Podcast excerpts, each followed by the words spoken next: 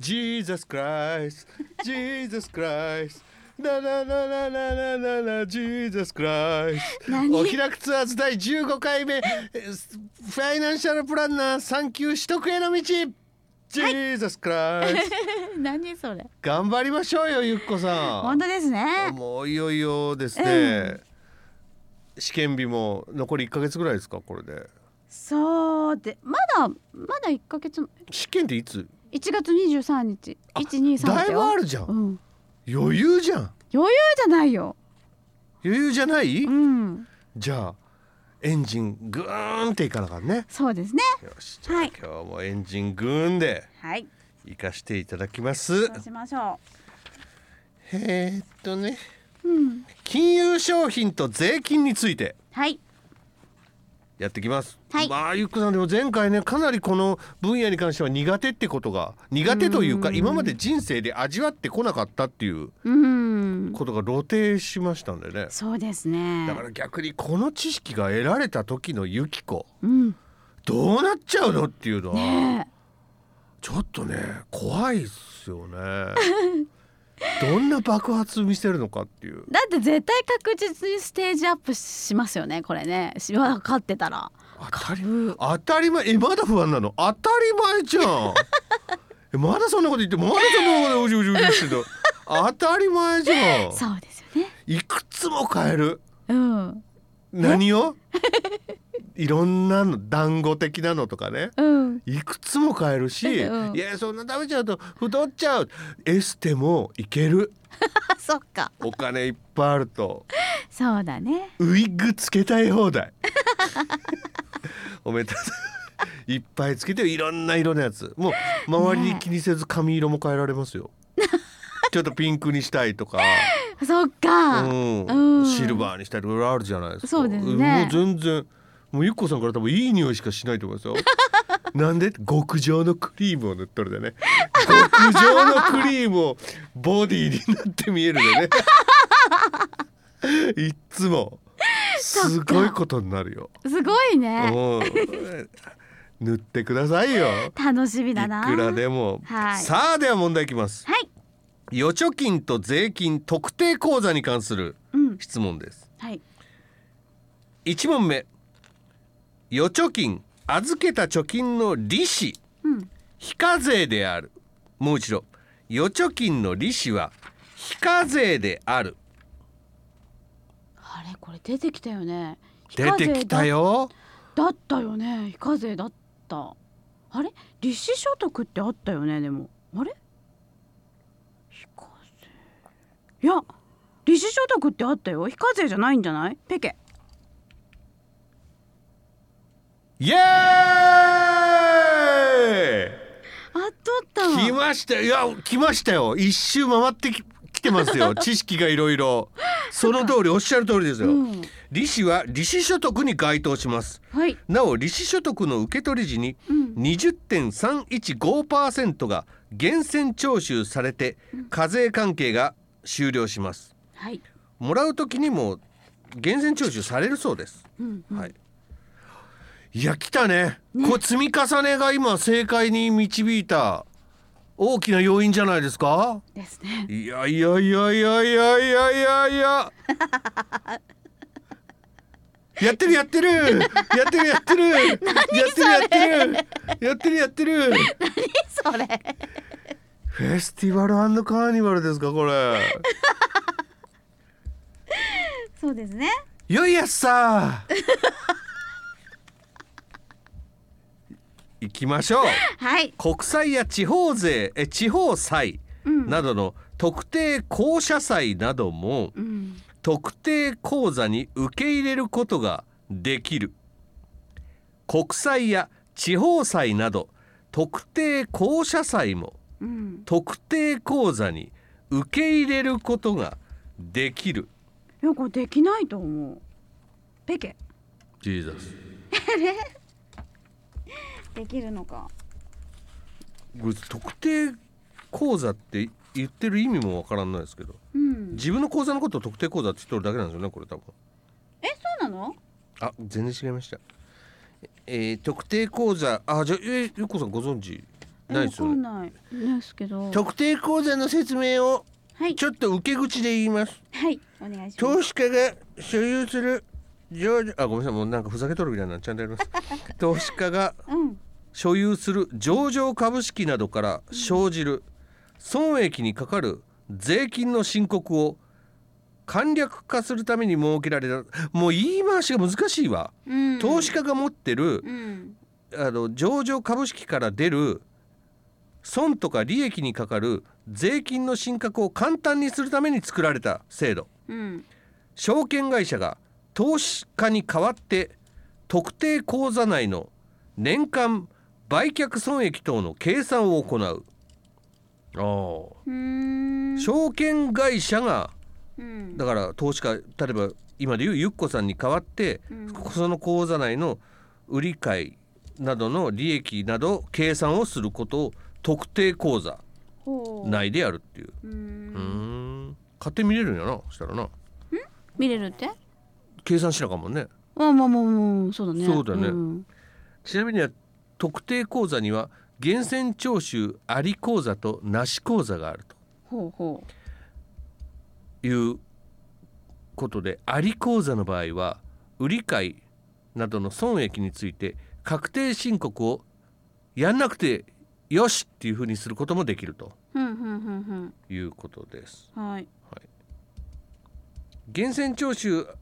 ありの場合は申告不要にできる源泉徴収口座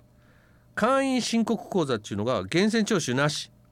うんこれの時には確定申告がいるよあーしんし厳選聴取してくれてないもんねそう、うんうんうん申告いるよっていううんうんおどっち話でございますかはいそうどっちかうん確率50%はい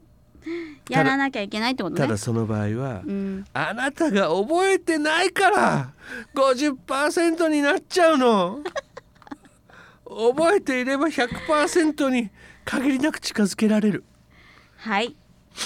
そういうことでそす。れが勉強はい。はいでは次の問題いきますわかりまし2021年中にた。はい。はい。あ今年ですねうん。今年公募公社債を売った時の利益うんについては非課税である2021年中に公募公社債を売った時の利益については税金はかからない大体ごめんなさい僕あの公募公社債がわからないですけど公募公社祭？公募してるんだから公に募集してるってことの公募ですか？公社祭そうですねうーんが買った時の特定利益ははい税金がかからない。今年ね買った時じゃない売った時ね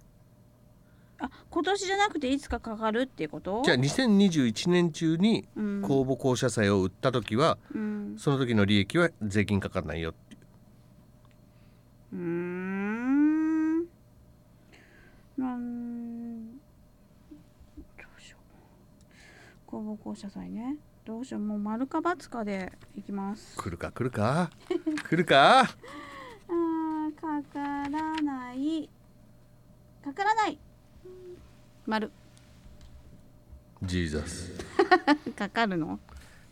かかりますかかるね。公募公社債を売った時の利益は譲渡所得として課税の対象となる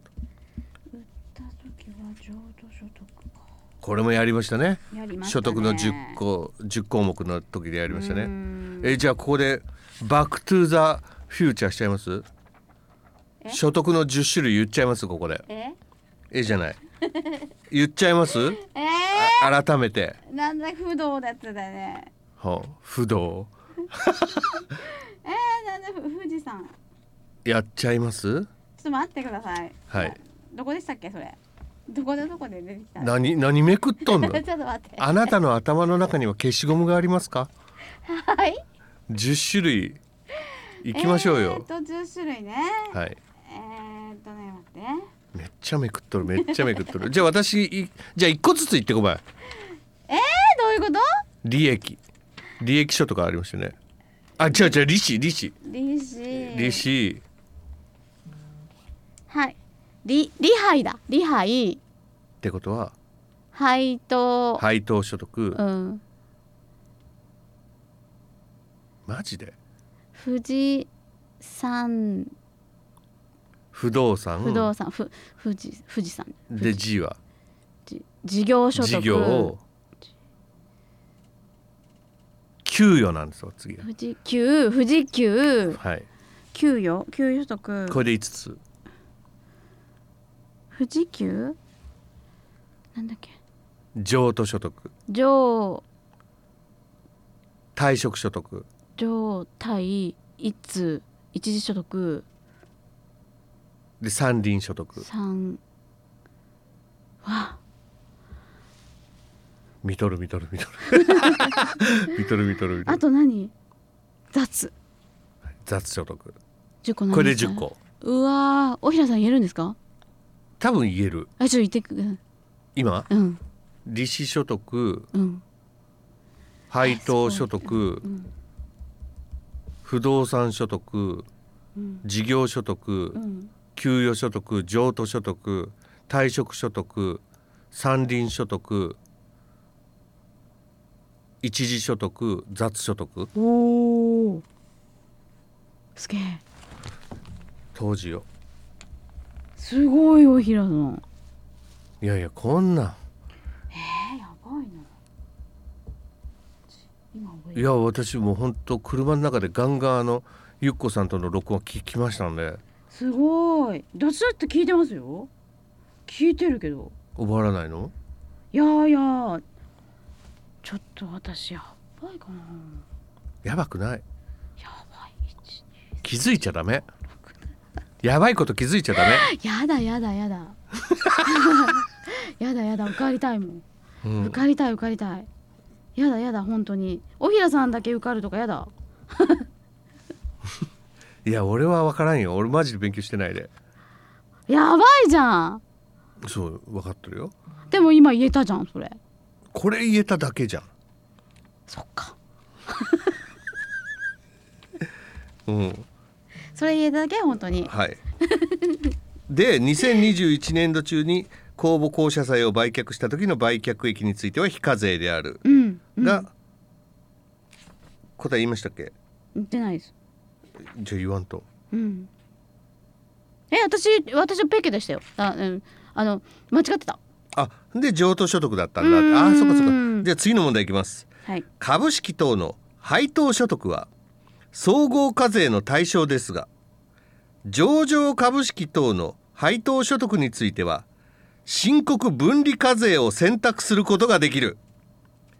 株式などの配当所得は総合総合課税の対象ですが譲渡株式等の配当所得については申告分離課税を選択することができるうわこの辺りはこの辺りはあれ だわなかなかのとこだわうーんちょっと込み入ってきました丸イエーイやりますなあ先生そうですねはい一般に NISA 口座で運用できる上限金額はうん150万円である一般に NISA 口座で運用できる上限金額は150万円である上限金額あるのニーサ口座ってえへえ NISA 口座を知ってんのニーサ口座って聞いたことあるなんかかわなんか税金がかからないやつなんですよだけど税金がかかんないなんか非課なん何年間か非課税ってやつじゃないですニーサ口座って多分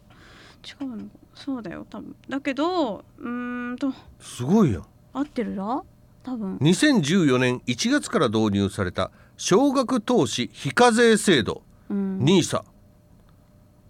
少額投資非課税制度少額投資って言ったね今ってことは少額なんだで上決まってんだやっぱりちゅことか少額だもんねはい150万かどうかってこといやーでもその辺が150万ぐらいが適当なのかないやもっとちくい150100ぐらいわあ迷うな150ぐらいが適当な気もするな丸ジーザスあれ金額が違いますもう150万ではなくうん120万円が正解でしたななかなかいいとこついてません100か迷ったもんあもうみんなはいそう思ってますいいとこつくわーって120万ねとこ、はいなんかうんつき方がいいとかいろいろ言ってますよ今いいとこつき方いいわーだよね指そっ三か本ぐらいでついとるやろいいわあれがいいみたいよいいとこつくわってどういうことだろう2021年度中におけるうん公募公社債投資信託の償還差益は非課税であるもう一度2021年中におけるうん公募公社債投資信託の償還差益は非課税である召喚佐伯ってどういう字ですかじゃあ湘南差益って思ってくださいあの海の湘南はい湘南差益で考えてもらえればその字いや違いますよ全然違います よじゃん響響きだけですよ意味が分かんない正直でそれさ重要じゃないですかね大小の小にうん召喚環状線の環間で召喚環状線の間はい環状線の間はい環状線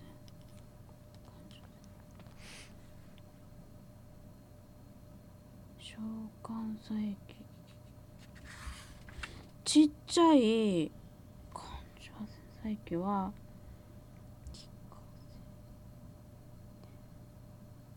非課税かどうかうーん駅でも駅が出てるんだよねだってさっきめん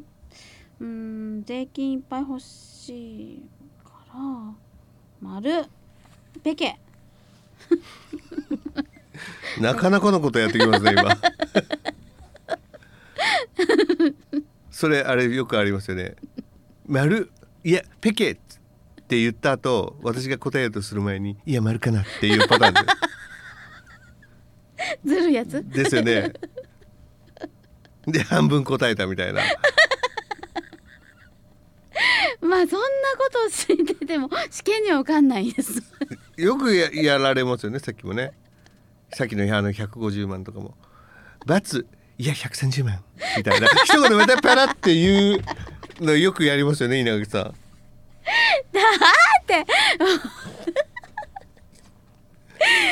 いやねえ、うんでごめんなさい何でしたっけえだから丸か×か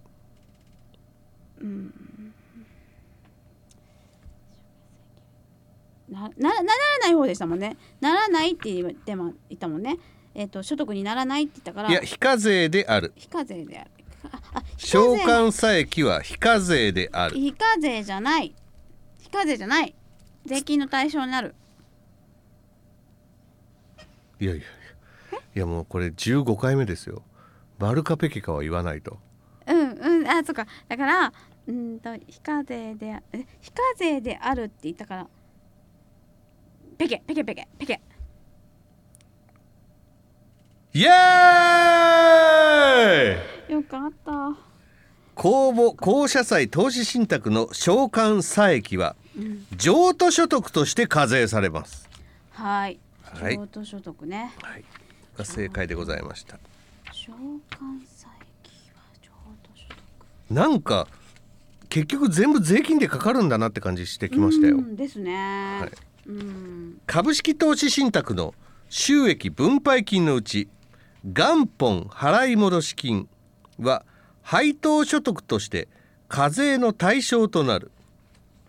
株式投資信託の収益分配金のうち元本払い戻し金は配当所得として課税の対象となる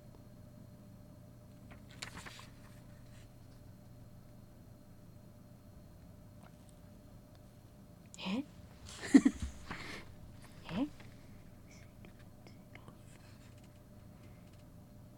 なるん払い戻し金だから配当所得になるんだよなだってさっきの流れから言ったら全部税金取られてるからうーん対象となる丸ジーザスあれ本当元本払い戻し金がこれが非課税だとうんうんうん言ってますけど元本払い戻し金は非課税ですつまり罰ですおー元本払いへえ元本払いの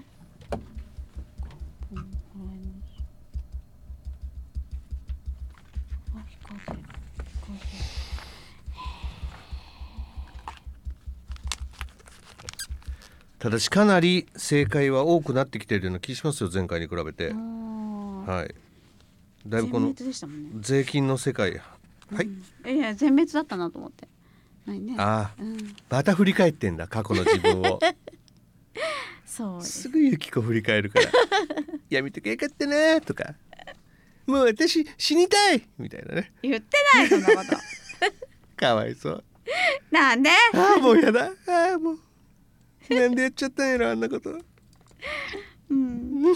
確かにね、うんなんでやっちゃったんですかねあんなことねね。もう死にたい死にたくない。死にたくないの か ああんなことやっちゃったのに、なんかはい問題いきます、はい今度はポートフォリオとデリバティブ取引うん。ポートフォリオって大体何のことだとポートフォリオなんて全然わかんないなですよ。聞いたことある。りますよねでもね名前はあるありますありますただ何のこっちゃさっぱりわかんないけど分かったふりして聞いてましたなんだろポートフォリオはう。うん。へ今持っている資産の組み合わせのことをポートフォリオっていうようですえ。ふーんほっかーって感じですねうん。じゃあデリバティブ取引デリバティブ取引。これはいよいよ私全く聞かないですねうん。取取引ね。これ何のことか言いますね、うん。株式や債券などのうん。金融商品から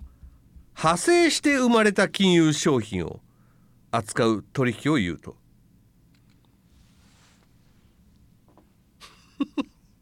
そんな言われてもな困るわな派生して生まれる。例えばうん。将来特定の将来これがなんか利益出るだろうと思って、うん特定の商品を特定の金額であらかじめ買っとくとかそれが先物取引がデリバティブ取引、うーんうん先物取引は聞いたことあるなうーんうん、とかオプション取引っていうのもあってオプション取将来引一定のものをうん買う権利を売買するっていうこれがオプション取引権利をけ権利を、うーん将来ねうん、うーんだから1年後にこれをを買いますからっつって「うんうんうんいや私も買いたいです」って言うとその権利を買ってみたいな買うのにもお金がいるのにその買う権利もお金がいるってうーいう、んあとはスワップ取引っていうのもあるんですね。スワップはい、うーん金利や通貨から生じるお金の流れを交換する取引お金の流れをキャッシュフローを交換する取引はいですねはいはいそうですよはいはいはいいいですかあなたと私の思いは今全く同じです このスワップ取引に関して私とあなたの思いは完全に一致してます今よろしいですか。じゃあ問題いきます。はいポートフォリオに関する問題です。はいポートフォリオって何でしたちなみに。えっと今持ってる資産の組み合わせお、いいねう。ん勉強してるな。はいアセットアロケーションとは。アセットアロケーションはいはい投資資金を複数の異なる資産に分配分して運用することを言うもう一度、はいアセットアロケーションとはうん投資資金を複数の異なる資産に分配分して運用することを言うあこれ英語得意な子さんだと今度すぐ分かるんちゃうへえ今持ってる資産の組み合わせがポートフォリオでしょアセットアロケーションって何 よちょっとアセ ットアシェットって最近ねよく聞きますよね聞くアシェット聞く聞きますよ本当、うん一時のディアゴスティーニうんがアシェットになったっぽくなんかディアゴスティーニ聞かなくなってアシェットってよく聞くようになってきましたね最近ディアゴスティーニってあのディアゴスティーニってやつあ聞かなくなったでしょ最近ええ聞かなくなったえなきくなった聞いてるいやなくなったかどうか知らんけど今日テレビでもまた「アシェット」え本当続々創刊みたいなえなんそかあうなるんじゃだんうん「仮面ライダー」シリーズ全20巻で続々創刊創刊号は290円おおアシェットみたいなえそうなんだ、うん名前変わったのうーんそれはめでたいなじゃあえー、じゃあさそ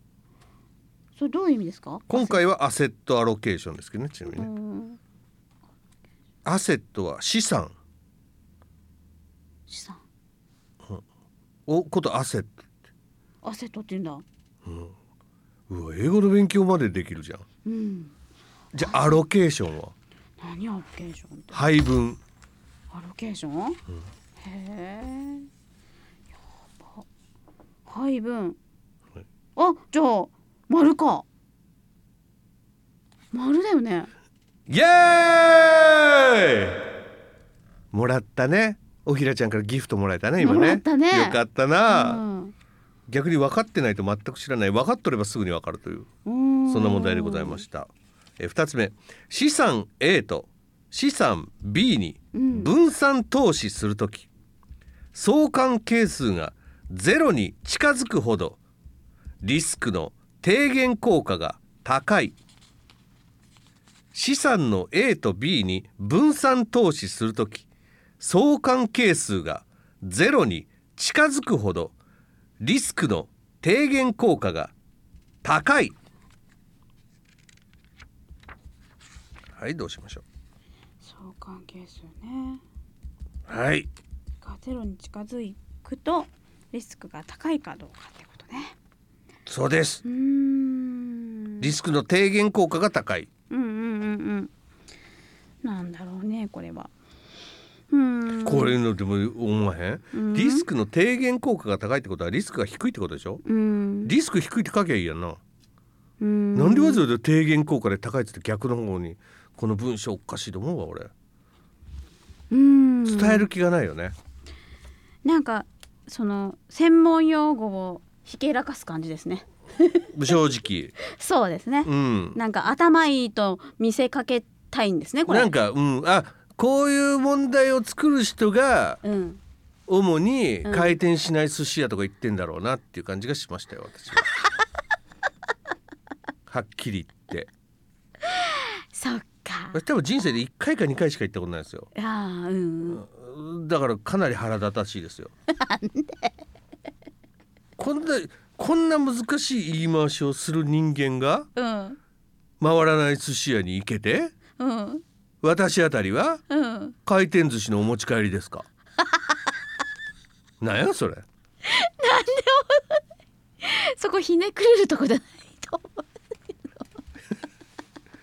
意味がわからんはいはいはい本当にまあ気持ちはわからんでもないですけどそうゆっこさんが誰よりわかる けどなだよねじゃ ないだけどうちそれううちもうちもだけどうちもでしょじゃだけうどちもだよそこ別に結びつけるかと思ってっていう話は思いましたけどねだって寿司は日本の心でしょ日本の心なの知らん知らんのかそんなことよりはい丸かペケかをまそう丸かペケか待ち わかりましたじゃあそれはもうそうそうだなって思いますのではいゼロに近いづくから少なくなるから丸ジーザスまあ寿司屋ムカついてきた 寿司屋行くねムカつくやろうんムカついてきた何言っとんだバカみたいなうんえー相関係数はマイナス1に近づくほどリスクの低減効果が高いおうマイナス1に近づくほどリスクの低減効果が高いうんだからリスク低いって書けばいいよなそんなのうん本当だ問題もそうで答えも同じ言い回し 書けばいいよなそういうふうにそうなんでわざわざこんな書き方すうるん続いてはデリバティブ取引うんうんついさっき出会ったばかりのうんうんうんそんな言葉ですがはい問題ですうん先物取引とは将来の一定時点においてうん特定の商品を一定の価格で一定の数量だけ売買することをうん約束する取引を言う、先物取引とは将来の一定時点において特定の商品を一定の価格で一定の数量だけ売買することを約束する取引という取引を言ううんうんいかがでしょううん丸イエーイやったお見事ですねはいえ続いてオプション取引においてうん買う権利をプットオプションといううんオプション取引において買う権利をプットオプションというはいさっきの説明で私が飛ばしたとこが出てしまいました やばいですそっかいいよもうでもじゃあそうだなぶっとぶっとはい丸ジーザス違うんだプットオプションっていう買う権利はコールオプション売る権利がプットオプションとあ売ると買うで違うんだ売る権利がプットオプションで買う権利がコールこう覚えやすいですね覚えやすいですねコールオプションってねコールオプションはい本当ですかさっきのアセットアロケーションに比べたら全然うんいいな、あそうでもなかったあれえ そうでもなかったです かどけが覚えやすいんだこの野郎っていうちょっとユキコの中の猪木が出てきとる感じですかなんだこの野郎みたいなそうどちらかといえばどこが覚えやすいんだこの野郎みたいなはい ぶっ殺してやるみたいな。おい死んやろぶっ殺してやる。松田の野郎ぶっ殺してやる。っていう感じですかね。はい。ただゆっこさんには朗報がございます。はい非常にこれは朗報じゃないでしょうか。うん金融資産運用これにて終了。あいやーいよいよ6つのうちの4つまで終わりましたこれでーうん残るは2つはい来ましたようんいっちゃうはいもういどこに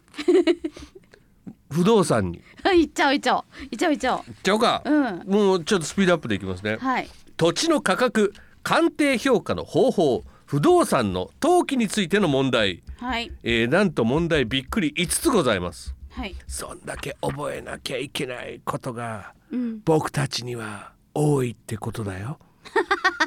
そうか忘れちゃならないことなんてたくさんあるけどラップ そうですよ忘れちゃならないことなんてラップ僕らの世界にはたくさんあるけどですよはい忘れがちなんですよ本当に大切なことってうん人生においてうん青春時代にいくつ大切なものを落としてきたのか土地あるよはい1 路線価のうん路線ってあの鉄道の路線に価値の価で、路線価のはい評価基準日は1月1日で3年に一度評価替えが行われる路線価の評価基準日は1月1日でうん3年に一度評価替えが行われるうーん3年ってとこと1月1日だよねきっとどこかきっとうーんと丸今あれでしょうん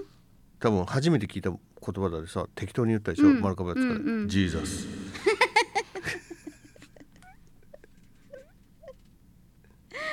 路線価は1年に一度評価外が行われるとほうなので3年に一度が嘘1年に一度が正解ということです ね、はい、えー、2問目ですうん、1月1日は合ってるんですねおめでとうございますありがとうございますその通りでございますはいありがとうございます工事価格を100%とした場合、うん固定資産税評価額の評価割合は70%である工事価格を100%とした場合、うん固定資産税評価額の評価割合は70%である何を言ってるの本当にわからない何を言ってるのこれこうせえ 工事価格と固定資産税って何の関係があるんだろう工事価格って工事ですよねこうこう工事工事するのドドドっていう工事どういうう違う違うんですよ公に示すと書いて工事あ価格工事ってそっちかはい工事ってそっちかはいあそういうことかちょっと待って工事価格が100%工事価格があんま工事工事っていうと工事さんの彼女がちょっと悲しむんでちょっと工事さんとかつつけなんかよそよそしくしてもらいたいもうちょっ100%あ分 かったダメ出しかったとちょっと工事工事言ってるからえ何あの子え工事誰なのあの子すげえ工事工事言って るけど失礼えしました何みたいな揉め事の原因になりますよははい、いわかりました浩二さんがでいいですか。 じゃはあ、いあまり、あんまり近寄らないように浩二さんがでいいですか。はいはいいいですか多。少距離取らないとそう ですね。勘に触る可能性ありますはい、浩二、浩二さんが100%なんですね。はい100%だった場合、浩二さんが100%固定資産税。なんだ浩二っていうのは公に出してるのが100%固定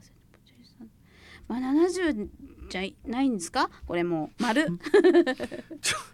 今のもう勉強してないからすごい適当に言ったのが分かったんですけど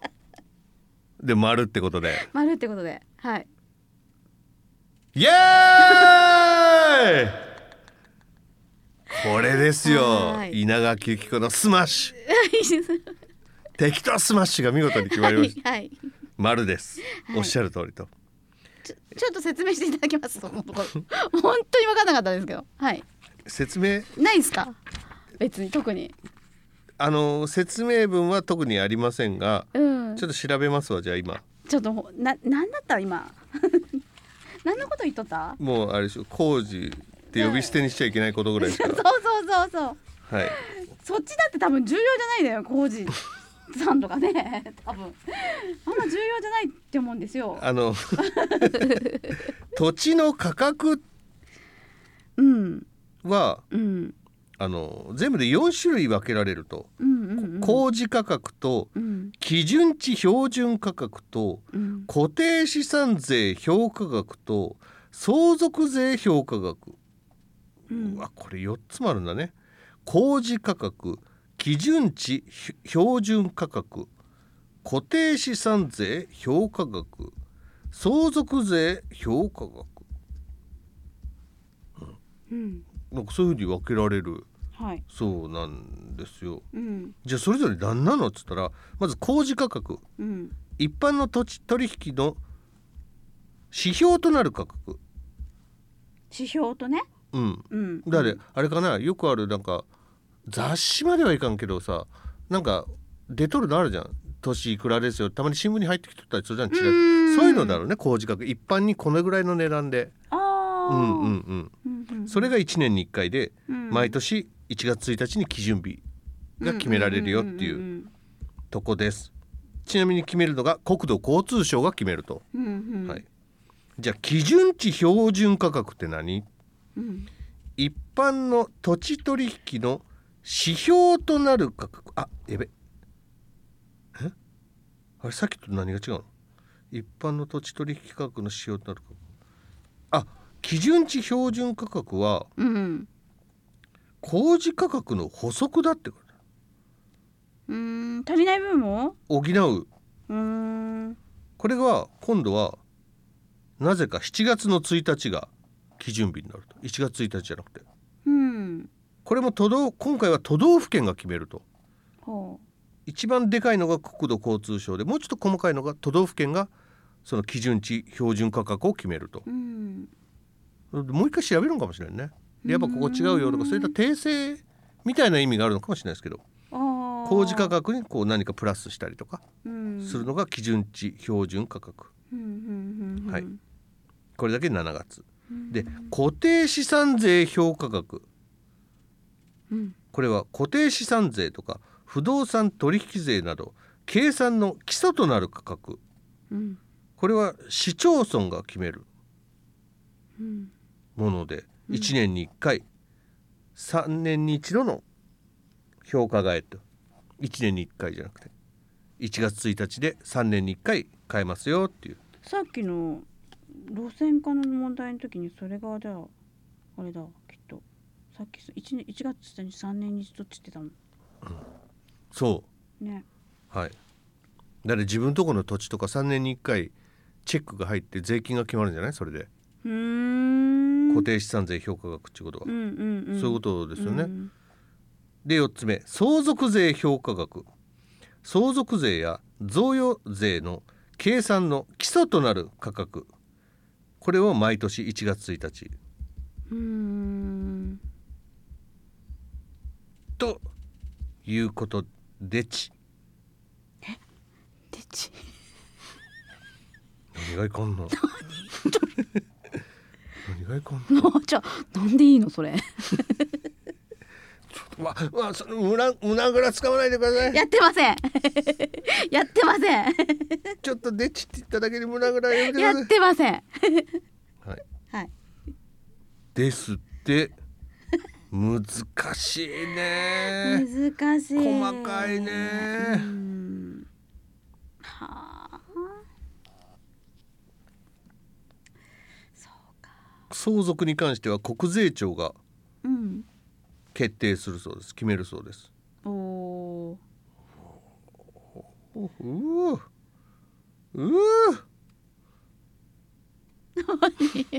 いやもうあとまだあってうん評価割合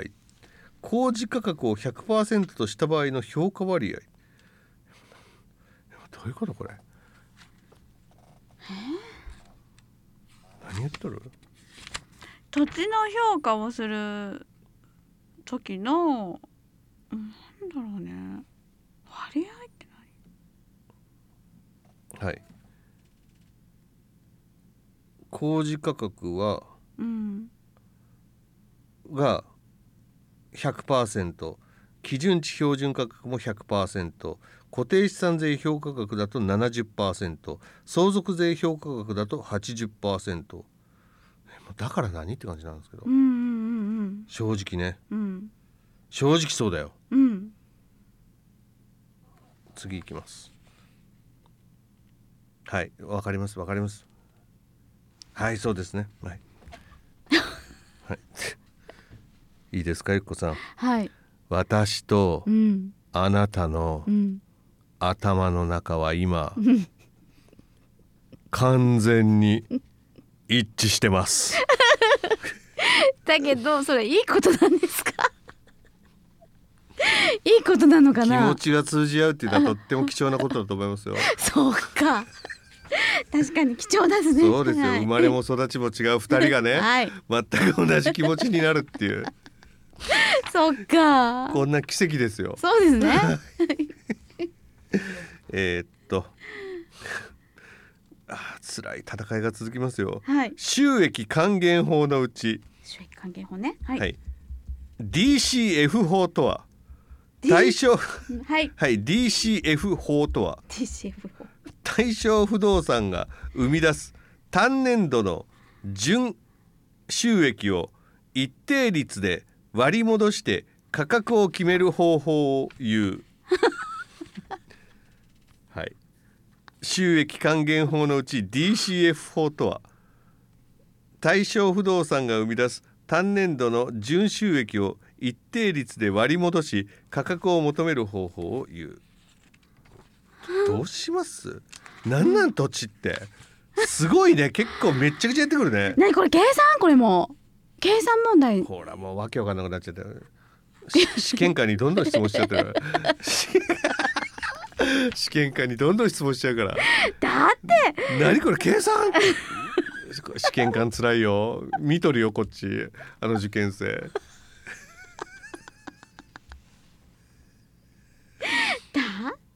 でさはいまあさそうかまあこういう感じで言いそうだなみたいな感じなんで丸はい。ジーザス。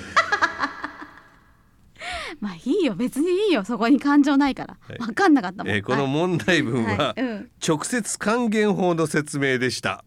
直接還元法ねはい。周期還元法じゃないのねいや、DCF 法ではなく DCF 法じゃなくて直接還元法の説明。そう還元法はあるそういうものもあるってことね還元法そういうものもある。うんはいまあしょうがないわかんないえーちなみにこの収益還元法はうん直接還元法と DCF 法の2つ。あふあそっかそのうちの一個だったん2だつのみ。うん DCF 法はちなみにどういうのなんですか来ると思って準備してましたよこっちはそういった質問ありがとうございますお願いします対象不動産の保有期間中に対象不動産が生み出す純収益と最終的な売却価格を現在価値に割り戻して価格を求める方法わかりました 今の私言ったのは私ですけどわかるわけないじゃん対象不動産を手に入れとるときにうんその不動産が生み出すうんし利益と最終的な売値をうん現在価値に割り戻して価格を求めるこれが分からんうんなんで割り戻すえ物価ってことかね現在価値ってことは現在価値で計算するってことかな現在価値だからだからそのさ更新されてるたじゃないですか価格とかが、うんそういうことだから昔は高かったけど安くなるとかそういう、そのほらなんか1年に1回さ土地価格を決めてるからってことおー最後ハテナで終わったうんわかんないですよ収益還元法って大大体何っていうとうん対象不動産が将来生み出すであろううん利益と最終的な売値から現在の価格を求める方法だと。ほおお、えそんなことまでやるんだ。うねこれぐらい利益出るぞこの土地っていう見込みのある土地だと高なるんかな。うっんあそうかてことはそれはうん見込みのある土地と見込みのない土地って何が違うって言ったら多分人が近くにいるかどうかだけですよね。あーそういうことですよね。要は都会か田舎かってことでしょ。ううん、んそういうこと。あいいこと言うな俺。うんうん、で最終的な売り値その土地の値段から現在の価格を決めていくっていうだ銀座とかだとすごいんだよねでしょうねうんうん売り値自体はあれでも収益自体がめちゃめちゃ上げられそうだからそれで価格が高いんだよねきっと、うーんで直接還元法と DCF 法があると直接還元法がその不動産が生み出す単年度1年あたりの利益を一定率でこの割り戻すがわからん俺うーんうんうんなんか割り戻すっていうとさなんかなんか鍋の汁つゆとかじゃない の割り下さんみたいなそういうのなかったっけうんうーん俺鍋を思い出すんだよさっきから実はずっと割り戻す割り戻すって何よちょっと薄めてなんか鍋に戻すみたいそうなイそうそメーうジそうちょっと水で割って割ってうん戻すやん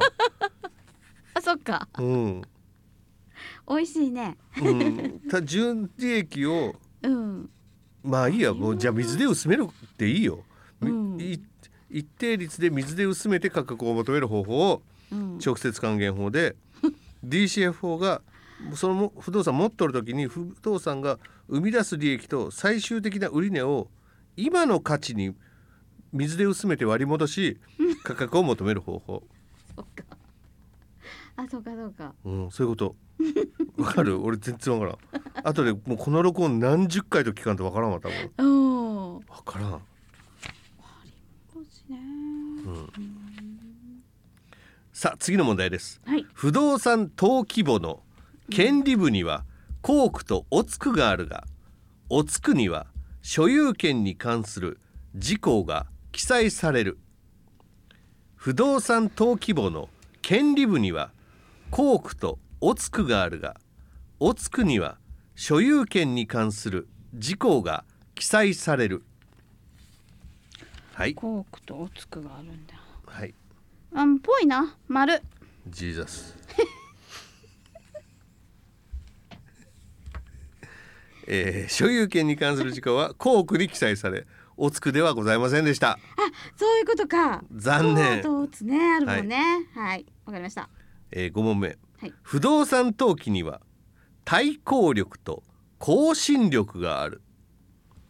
不動産登記には対抗する力、対抗ああー力抵と抗力更新力、公のうん信号の信で力で更新力がある。公の信じる力、はい更新力あありそう陶器丸ジーザス。あそございません、うないのえー対抗力はあっても更新力はございません、はうーんそっかい、対抗力だけねはい了解はいということで、